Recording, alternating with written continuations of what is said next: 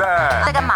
呆着呢。要不要出来玩？抱歉，啊，来嘛，呃，抱歉。来陪我一下。好的。呼叫先辈，晚上好，欢迎来到呼叫先辈，我是张老师。我是芭比。因为马上就要过年了嘛，我们今天这一期节目更新出来之后，应该还有还有几天，一一周多。一周多一些的时间就要过年了，然后可能有一些小伙伴在这段时间呢，可能会陷入一些小小的焦虑。对了，一方面就像我前两天发那个微博上，我还有好多事儿没干完，是，然后发了一个非常麻花的表情包，麻了，真的麻了。反正就是事情也在一点一点一点一点一点一点一点一点一点的结束。啊，这个亿是一个亿的那个亿，一个 小目标那个亿是吧？真真的真的。然后还有一些朋友呢，可能在置办年货，比如说买点新衣服呀，买点吃的呀，买点吃的，买点。喝的，对对对对，然后还有一些朋友呢，他会开始发愁。哎，那天我就刷到一个视频，视频里说，哎，马上过年了，开始吃菜叶子。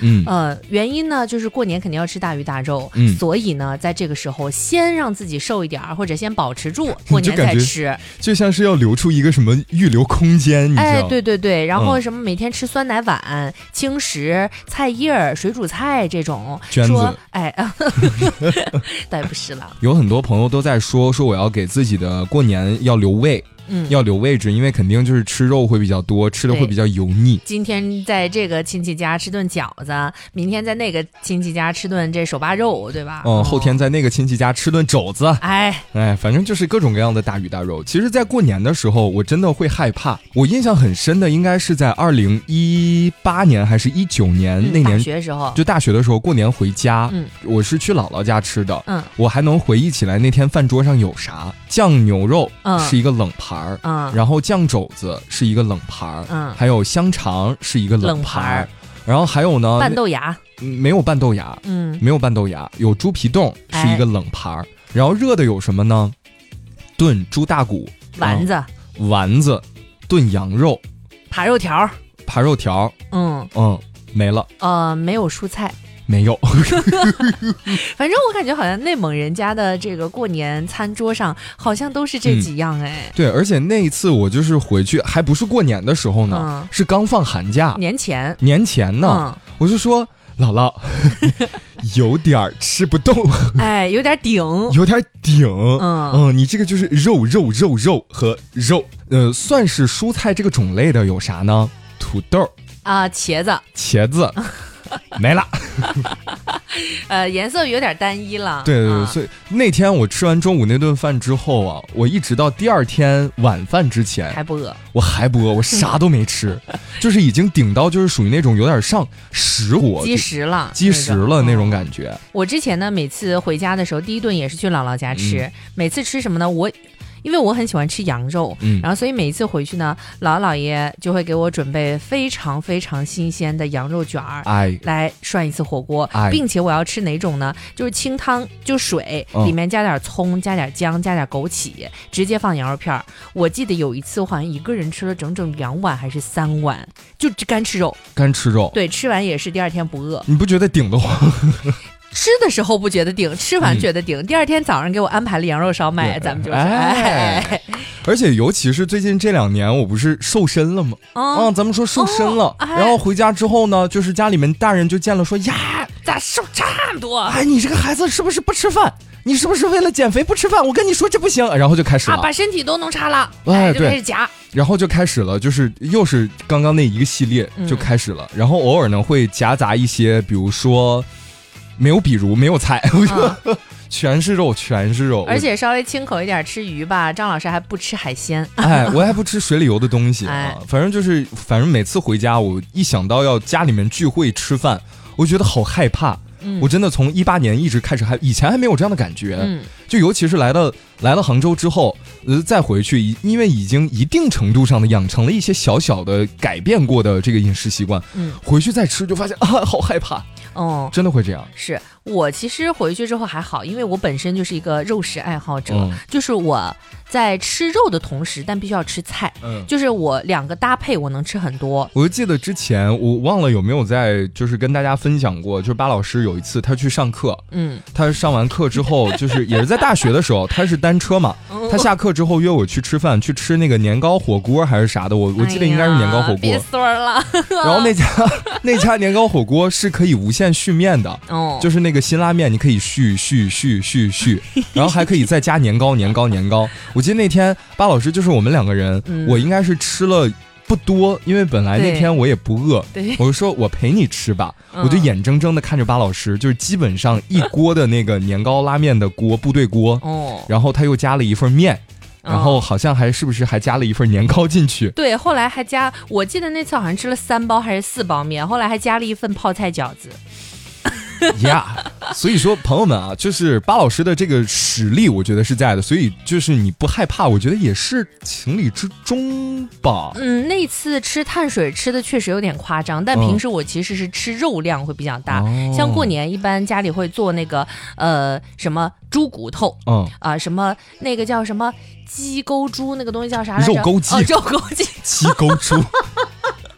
对，肉钩鸡，还有蒸的鱼或者炖的鱼，里面还有什么豆腐啊、土豆啊，还有那个羊肉，咱们的那羊肉叫什么来着？手不是手扒肉，手扒肉，冰煮羊，反正就是这些肉，我就疯狂吃。嗯，我比如说吃火锅吃冰煮羊，后来我会吃一些菜，最后再吃面，反正就是先要把这个肉的这个基底先垫好，我再吃菜。这样呢就很完美。像吃猪骨头的时候，我特别喜欢配拌豆芽。嗯，对，拌豆芽家里就是过年。刚才你不是在说的时候，我说是不是有半豆芽？我们家人特别喜欢吃半豆芽。对，就每次就是一盆，那个盆就是那种大铁盆，一巨盆，就大家直接就会把它夹到我们的碗里，倒上醋，放上辣椒，直接就吃了。上面放上一块肉，哦，完美，绝了。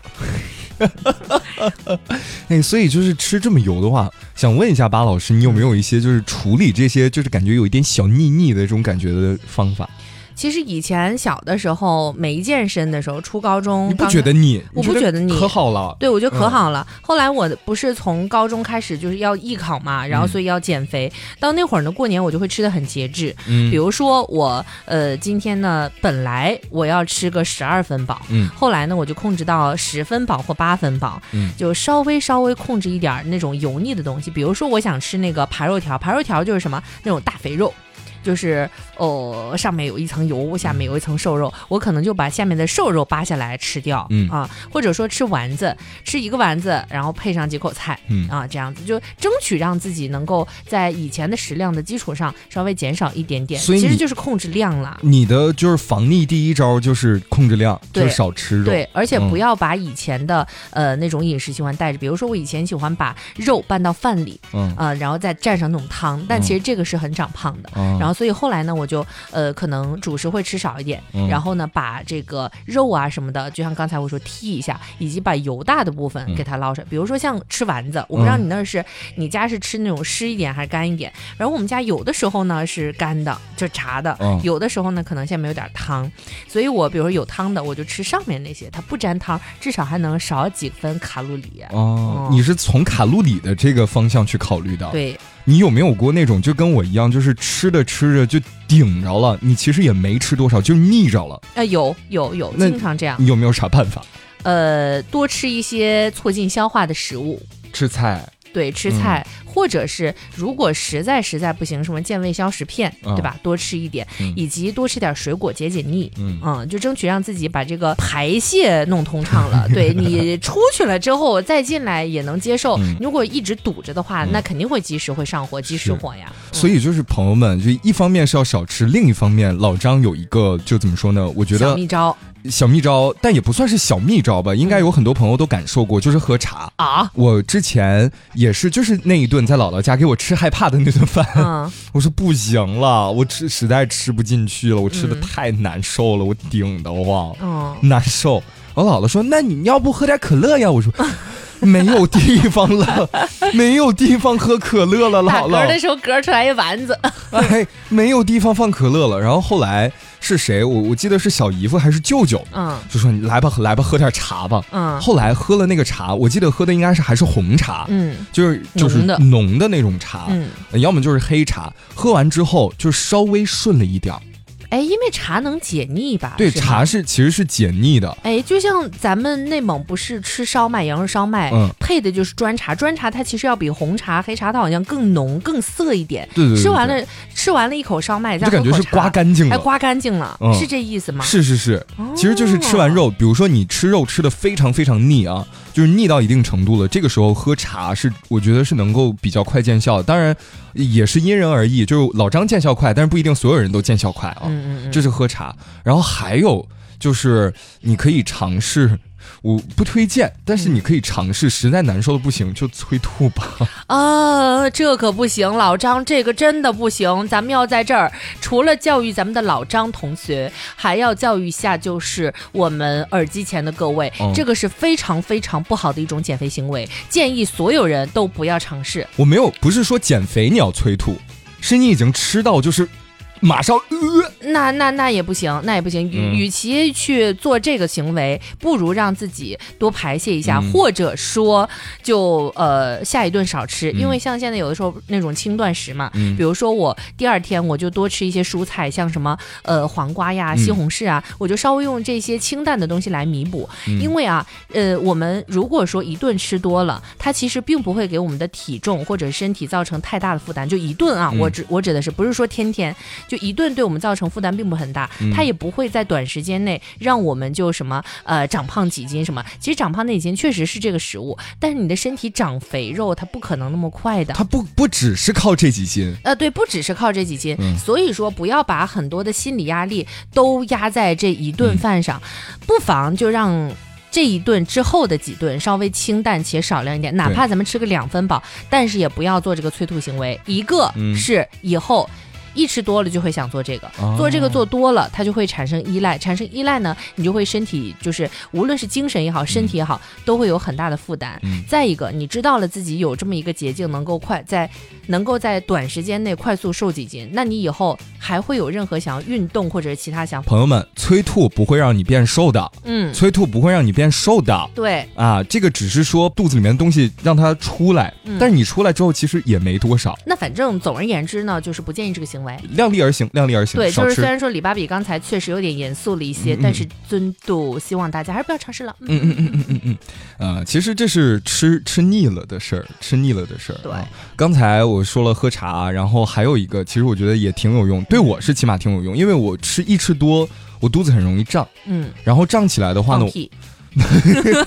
我就会觉得肚子里面会有一些空气啊，我需要排出去，所以我就会开始揉，就是正着揉，我我忘了是多少下，反正就是揉揉揉，然后再倒着揉揉揉，揉半天之后，当我放出了一个非常响的、非常响的那个屁的时候，我发现哦，通了。这一切都通了，然后接下来我要做的事情就是抓住一切能够去厕所的机会，等待那个契机的到来。突然怎么聊的有点屎尿屁了呢？就就是这样的方法，就是会让你稍微好受一些。嗯，我其实以前有的时候也会有这种想放屁的时候，但是我以前有的时候不敢放屁，嗯，然后所以呢就憋着。你是不敢？对，就憋着肚子就会越来越大，所以我要嗯向你学习。对，你是不敢，我是在这边就是催化，你知道吗？就是给它揉出来。催屁。对对，没有你也给我放。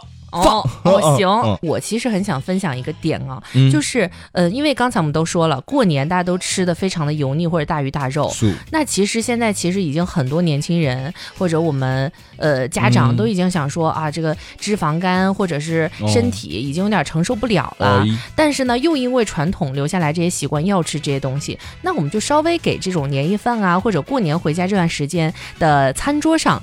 改善一下伙食，这个改善是往这个更加健康的方向改善。老张有什么建议吗？往素的方向改善。其实我家最近在这几年，就是年夜饭或者说就是日常就过年的时候那几天里面吃的饭，已经有了非常大的一个改变。哎，从以前那种大鱼大肉变成了，在我的强烈要求之下，每顿饭都会有一个素菜，啊，就是都会有一个绿叶子菜，啊。然后后来我发现。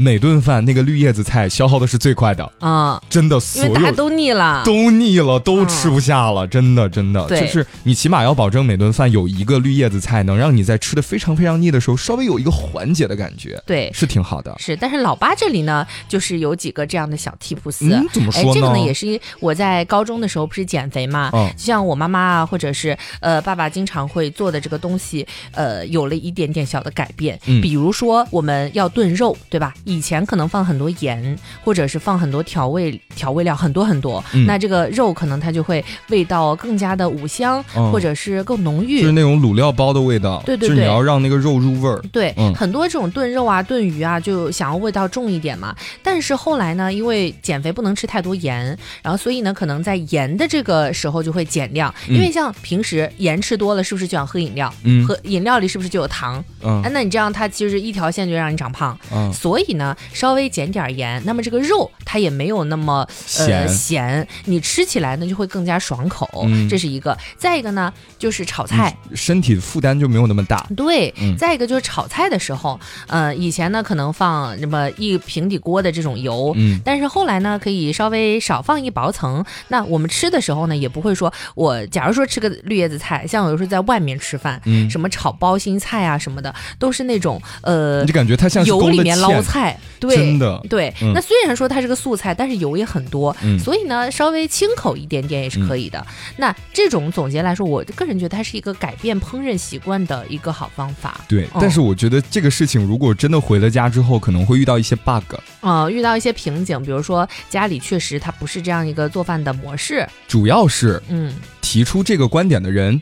他不掌勺。如果我做饭的话，可能会有这样的一些改变。但是我不进厨房，为什么不进厨房？因为之前差点把厨房炸了。好，既然这样，那老爸还有一些小小的建议。如果说咱们在家里不掌勺，对，就没有这种就是改变的权利。啊，没有这种改变权利，那咱们就这样，让自己呢进行一个嗯，给自己做做一个分配。比如说，我们这一次肉。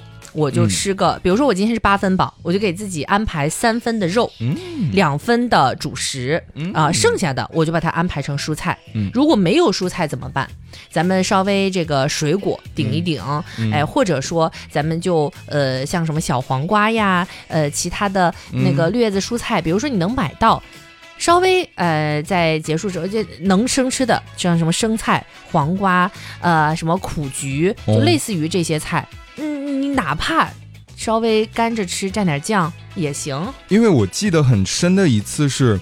也是家里面聚会那天是真的没有人要做饭了，就是大家都很累了。然后我们说去哪儿呢？去找个东北菜馆吃吧。嗯，然后点了一个就是那个大丰收，就是东北的蘸酱菜。就蘸酱菜，就里面有什么呃那个心里美，对，心里美萝卜，嗯，有那个白萝卜，有葱，有黄瓜，嗯啊，还有一个那个豆腐皮儿。对，然后旁边呢，其实它还配了一些酱肘子熏肉。嗯，那一盘里面所有的什么萝卜呀、黄瓜呀，嗯，都没了。哎，对，最后全剩下的都是那些肉。对呀，那所以你如果说在家里不能掌勺，那你能买菜吧？哎哎，你买菜的时候买点儿。那家里的人说，哎，那我们买了菜是不是不能浪费？嗯，你不能浪费，是不是得吃掉？嗯，那吃掉我们是不是就能调节一下我们的膳食？哎哎，这样就 OK。那如果还有一些朋友，我们连这个呃买菜的机会可能都没有，那这个怎么办？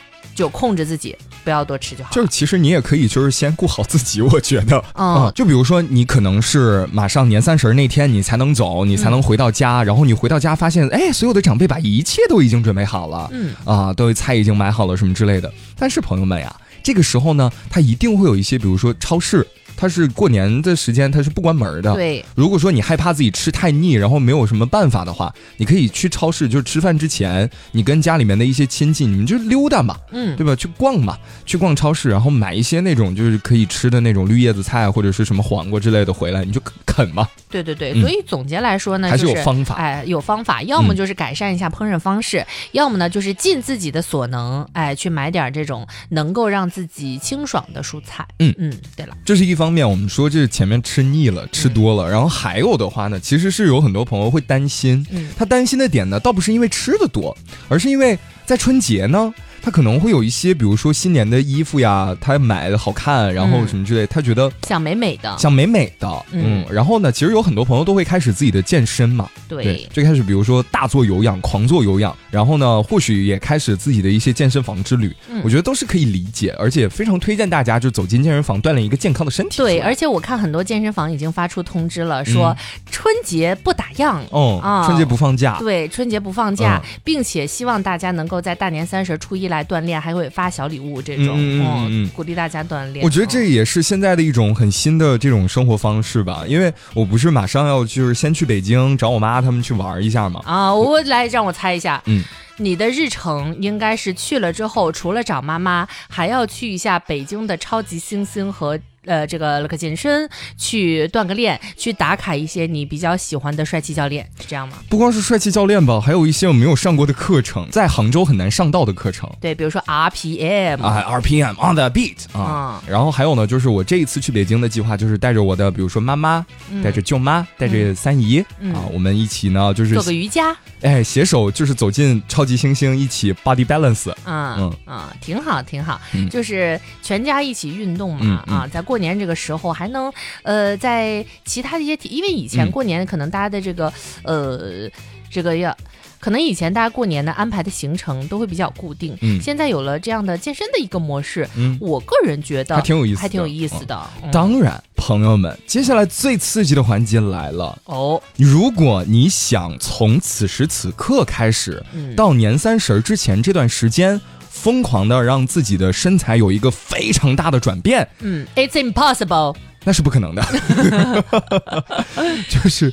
呃，但是我觉得建立一个运动的习惯是好的，但如果说你真的希望有很大的改变，那几几乎是不可能的啊。嗯，对了对了，嗯嗯，其实前面也提到了，就是有很多的健身房啊，有销售或者是有教练都在发说，我们春节不放假，哎，我们春节照常营业，欢迎大家来运动。嗯，那么这个时候可能就有朋友会说了，说，哎呀。我回家了，我还运动啥呀？也不是运动啥，我想运动，那没办法，没衣服，衣服鞋都带上就完了。嗯，最重要的是没有合适的场地，哦，因为有一些朋友可能他是属于就是可能春节的几天假期，他都是在就是比如说乡下，在老家，在村里，呃，他可能创造出那个条件是有一些些艰难。嗯，那这个时候如果说你对于健身运动没有那么高的就是。追求或者是没有那么高的热情的话，我觉得可以给自己放放假。哎，没有，未尝不可。我觉得，我觉得 no no no。嗯，如果请讲。哎，就是如果这个问题到我这儿，我特别现在想运动，有个很好很好很好的办法。干嘛在家里面做俯卧撑？不是，在外面溜达。哦，嗯，就是散步，非常简单。哦，走在乡间的小路上。哦，这种就其实每天快走，因为像很多呃上了年纪的阿姨叔叔，可能没有那么好的身体条件去做一些高心率的运动。嗯，那只能怎么办呢？我们是不是可以看到在操场上，或者是平时路上有很多快走的叔叔阿姨？哦，嗯，想到了吧？其实这个它也是瘦身的一个很好的方式，呃，也不是瘦身吧，就是能够保持我们身体运动的一个很好的方式。哦，就溜达，我们的心率它不会上到很高，但是呢，也不会像平时我们平静的时候这么缓慢。嗯，稍微提高一点点，也能够促进我们的新陈代谢。所以，如果说没有这个能力去健身房，多去溜达溜达；如果说我们是在乡间，没有条件去健身房，也没有一。些能够让我们施展拳脚的场地，不妨啊约上三五好友，我们去这个小镇上，或者是去我们家外面散散步、转一转，或者走街串巷的时候，我多走走路。是能坐车的，我就走走路。那是不是就好了呀？很简单呀。其实现在有很多就是乡下的，就是呃村村镇嘛，嗯，它里面都有那个文化活动中心，对对对对对，还有一大片广场，然后会有那种健身器械，嗯。嗯，你就可以去玩一玩，我觉得挺有意思的。是是是，我觉得还挺有意思。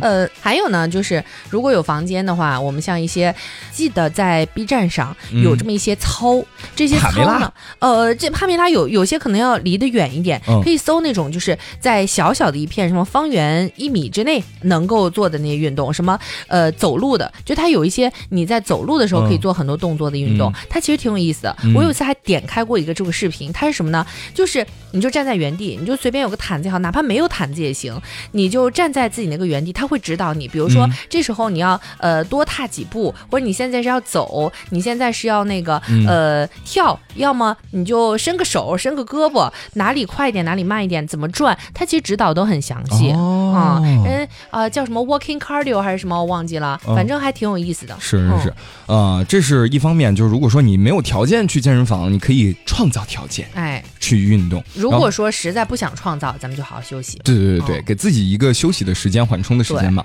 然后还有一部分朋友呢，他其实也是可以走进健身房，嗯，但是呢，他可能面对那么多的器械，他有些发怵。哎，他说这玩意儿是啥呀？这玩意儿咋玩呀？嗯，其实我觉得这也是阻挡了很多就所谓健身小白就开启他新世界的大门的一个。一个怎么说呢？挡门板。对，而且其实有的时候一些健身视频，他不是都会发那种就是卧推啊，或者是蹲的时候很大重量，对，然后就有那种呃大肌肉的那个男性啊猛男就来推。很多人觉得健身就是那个样子，所以就有点害怕。是，而且在微博评论区，我能收到很多朋友的这个评论说：“哎呀，走到健身房我只敢走跑步机，哎，我不敢走到器械区，一走到器械区，感觉自己的汗毛都竖起来了。”对，你会觉得你的。气场跟器械区的那个气场，它就是不合。而且有些朋友呢，就会觉得说，呃，我走到器械区，稍微做一个动作，会不会大家觉得我很不标准啊？尤其在旁边有一些那种声嘶力竭的，一看就练了很多年、很专业的人，如果他嘲笑我怎么办？嗯，对，这个也是我以前其实面临过的问题。对，就我高中的时候，我在想，哇，周围人练这么好啊，无论是男男女女，他们的肌肉都这么明显，并且大家就走在器械那儿，大家都有一个统一的这种动作，比如说拿水杯、拿手机，对吧？我走。走到这个器械这儿，把手机啊、水杯啊先放在这儿能放的地方，或者就是在练之前直接放到一个桌子上，然后过来之后啊，把这个呃后背这种一展，把肩膀往前一放，哎，然后呼先呼口气，对吧？呼完气之后就坐到了器械这个椅子上啊，先给自己来这么几秒钟的心理建设啊，呼呼啊，先把这个气息先通好，通好了之后，无论是什么夹的、推的、蹲的，那是不是先要把这个器械放在身上，对吧？身上也是先吐口气，吐完气呢，再按照规定的动作啊，什么一个一个做，然后一边数一边会发出一些声，比如说有些是 这种嘶的 啊，蛇就是蛇类叫声，蛇类啊，嗯，还有一些呢是声嘶力竭，喂。哎 啊，这种的啊，还有一些呢，就是那种表情啊，咱们表情面部代偿啊，面部代偿。呃，一般这种呢，你一看他就很很专业。但有些，比如说啊，我就走来唯唯诺诺的，先看一下周围，那个应该就是新手。但是朋友们，其实真的没有必要说，呃，就是去害怕，因为并不见得说每一个练的很久的人，大家脸都很好。对，而且他只是发出的声音比较大。对啦，对啦，而且练的很久的爱好者们，其实也并没有说，呃，练得好就会嘲。笑这些练得不好的人，我个人觉得是没有嘲笑的，只是说他可能觉得你一个人在这儿会产生一些危险，他会时不时的来观察一下你。嗯啊，因为就是健身房，其实我仍然觉得它是一个所有人都在互帮互助的一个一个一个地方。就是嗯，如果说你真的只有一个人去健身的话，一方面是首先提示大家注意安全，嗯，然后最好有一个人跟着你。如果实在是不行的话。你其实可以选择一些轻重量，然后你在做的过程当中，你可以尝试先自己去建立动作，把该做的点做到。嗯，如果说真的出现了一些可能会有危险的情况，你身边就是大佬大哥，对，都会过来帮助你的。对，是，而且如果说稍微社牛一点啊，或者说咱们是一个比较呃开朗活泼，能够主动去跟别人说话的这些朋友们，嗯，有的时候，比如说不会练，周围比如说有大哥，大哥。嗯，如果你你你害羞的话，你可以学我的语气。哥，那个那个，就这这个怎么怎么弄啊？能帮帮我？能帮帮我吗？其实大哥们都会非常热心过来帮你调，甚至很多大哥都会跟你说：“啊，你这个动作啊，你这个肌肉是哪里发力的？你这个动作，哎，这个胳膊举到哪儿，或者你这个膝盖是要往外还是往内？对，脚要怎么站？呃，以及就比如说就做一个深蹲，你的脚站多宽多近，它其实练到部位都不一样。是有的时候大哥们会给你讲特别仔细。是，然后还有还有情况就是大哥会抓着你的手，如果是那个男生的话，大概率啊，男生他大哥会抓着你的手说你。你摁这儿，哎，就是这儿，这这这在发力，对对对，感觉到了吗？哎，是这儿，来你试试，对 对对，是这样的。就以前高中的时候，我不是健身嘛，在健身房，我因为当时因为瘦身迫切，每天其实都是去打卡的。刚开始也是不敢走进器械区，嗯，后来呢，我是怎么走过去的？我不是那会儿买的私教嘛，上私教课的时候，教练就会带我，就是呃非常正式的，然后就没有任何尴尬的走过去，因为我现在在上课嘛，对吧？对啊，对啊，所以我去上课。就是以以以往不敢走进私教区，不是你以往不敢走进器械区，是觉得自己没有什么理由。对，然后当教练带着你就进去了，哎，你就有理由了。对，然后后来教练带了我几次呢，我不是就观察到周围的大哥们其实非常的热心，啊，并且有一些大哥呢，有的时候说，哎呀，这个小姑娘最近瘦了好多呀，啊，或者说，啊，最近这个身材又变好了，对吧？哎，就说我有时候还挺开心，有时候跟大哥们就是即使不练，哎，在健身房碰到就哎打个招呼，hello，哎来了什么的。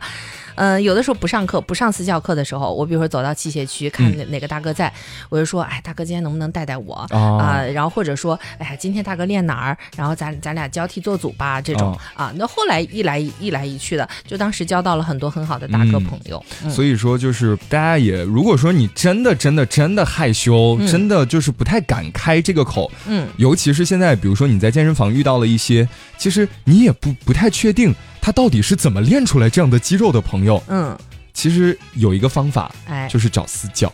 对啦，一方面保证自己的安全，然后另一方面呢，你也可以更加科学合理的去规划掉自己的这个健身训练的过程。嗯，对对对。但是在这儿啊，老张老八不是说，呃，就是大家要运动的话一定要找私教，其实不是的，就是说，呃，一个是给自己进入器械去找一个理由，嗯，然后再一个呢，就是呃，最大的一个好处，我觉得就是避免受伤。对对，因为那种大铁块有的时候确实挺吓人的，就我们看那些视频，有的时候确实呃一些危险，比如说突然大脑一片空白，然后这个。砸身上了，哎哎，就确实有点血腥，我觉得，嗯，所以呢，就呃能够保证自己的安全，因为他会在旁边辅助你嘛，是啊。再一个呢，就是呃在刚开始训练的时候，可能会规范一些你的动作，不会在摸爬滚打的道路上走太久。是，如果说真的就是没有找私教，我现在其实还没有走进器械区的一大原因就是我不太明白我的脚该站在哪儿。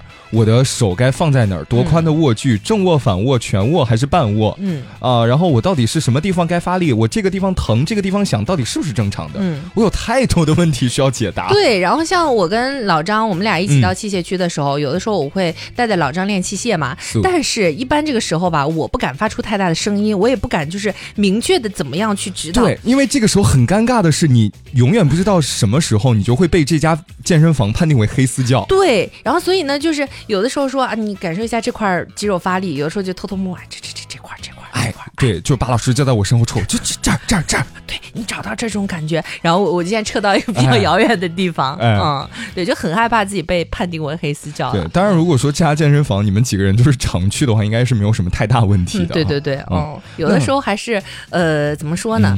在这个道路上也还有很简单方法，看 Keep 或者看一些这种视频，是在视频多看几遍啊。你要把它记到脑子里。哎，对对对。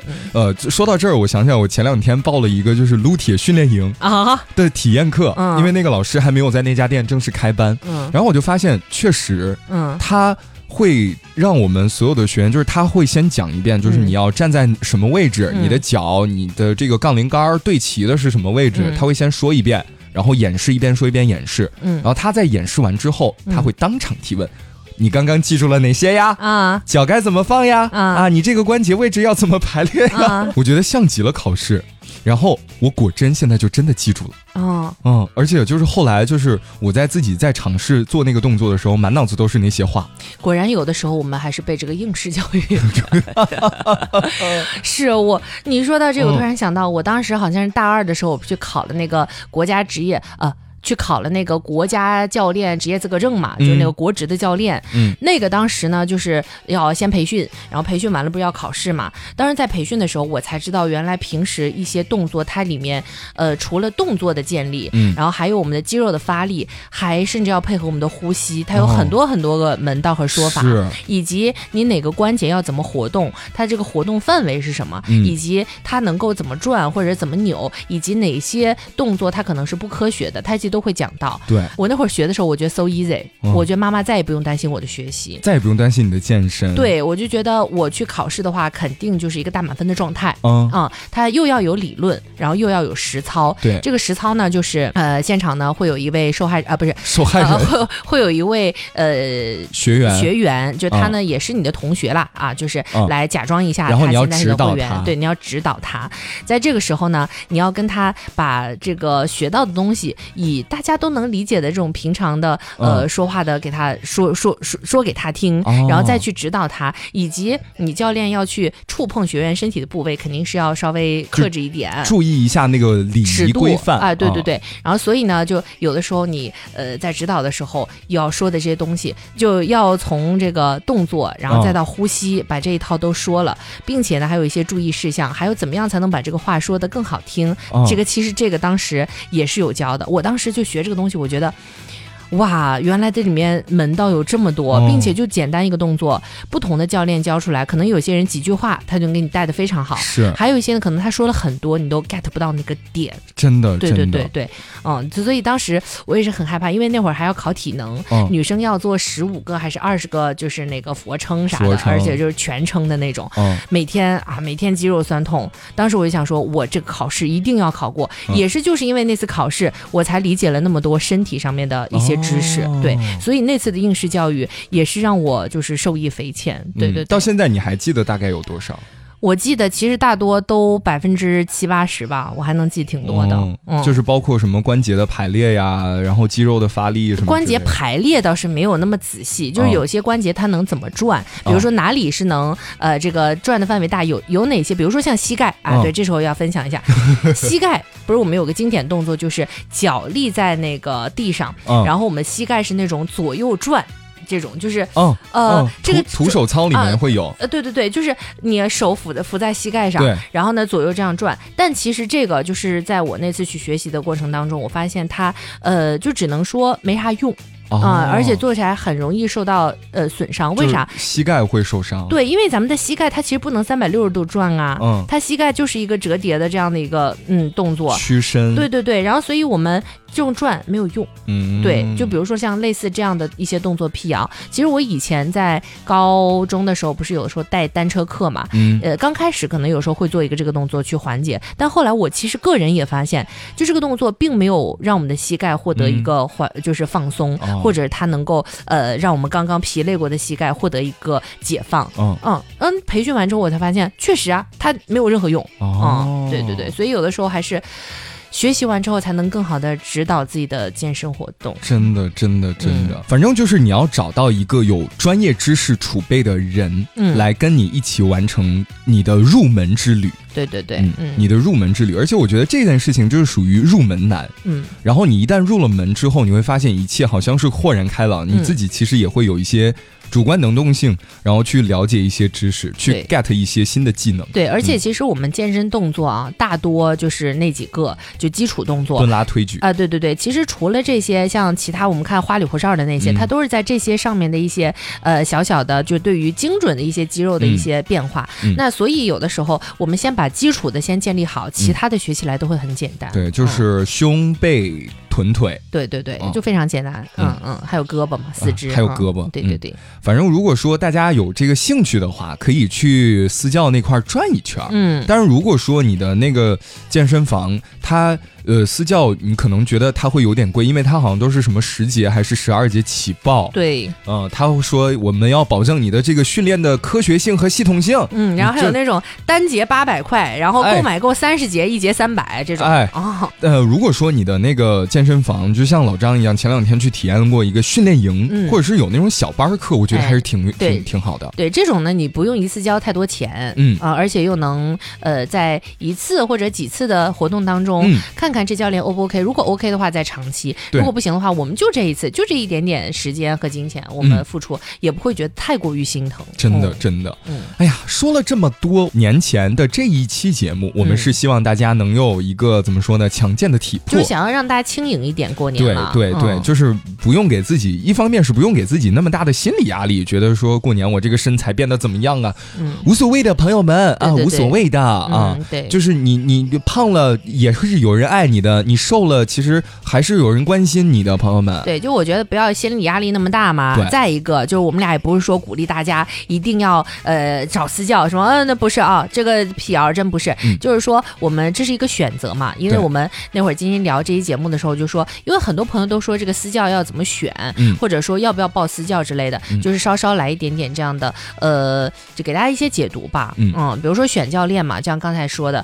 选一些专业知识强的，除了动作的发力或者是怎么做之外，还能够给你讲一些其中的原理的。对，啊，对对对，你不要说直接就啊，你这个怎怎么做就行了，其他什么都不告诉你。对，这个是要避雷。然后还有就是有的教练他可能前期。就是你在做动作的时候，他会管你，然后到后期，比如说你自己练吧，你自己练吧。啊，今天咱们练胸，好卧推卧去吧。啊，反正你也会了，我在旁边辅助你。哎，啊，那我觉得没什么必要，你自己都会了，你自己练，为什么要上课呢？对对对。啊，但有些主打陪伴，咱们就不说了啊，就富婆小哥哥小姐姐们啊，嗯，所以说就是选教练啊，很简单，就是教练自己本身技术过硬，哎，练的也不错，并且他也有充足的这个理论知识去支撑他上完这节课。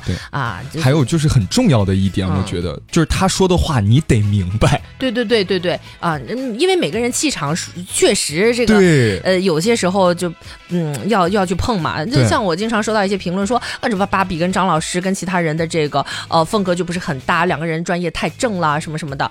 那我就觉得有些人觉得我们很来电，有些人觉得我们就不来电，对不对啊？那所以啊，这每个人都有喜欢自己吃的菜。是选择私教这个，我觉得就是他。的授课，我觉得真的很重要。对啦，啊，选到适合自己最重要了。嗯嗯嗯。那今天我们就先跟各位呼叫到这儿啦。嗯，呼叫到这儿了，也希望大家在呃过年这段时间身心能够轻盈一点儿啊。无论是这个呃吃东西啊，还是健身啊，就无论你胖了瘦了，就不要有太大的这心理负担。哎，也不要说天天冬训肯吃苦，什么开春猛如虎，没必要啊，真没必要。过年嘛，主打就是一个嘛喜庆祥和，开开心心，心。开开心心过大年，哎。啊，你现在有点像猛如虎了，姐。嗯，就是开心了，快过年了，可喜庆了。你是不是喝了点儿？没有没有，就因为年前的工作几乎除了咱录节目，其他几乎都忙完了。哎呀，大舒一口长气。录节目之前，我俩就是坐在这之前，我先嘿嘿笑了几声，张老师下属。哎呀，好了，我们今儿就先跟各位聊到这儿了。下周我我觉得得提前透个题，我们要带着大家一起去感受一下那个所谓的采年货是个啥样的感觉了。然后趁机呢，我们也在杭州进行。一次小小小小的 city walk，哎，嗯，那我们就下周再见，拜拜。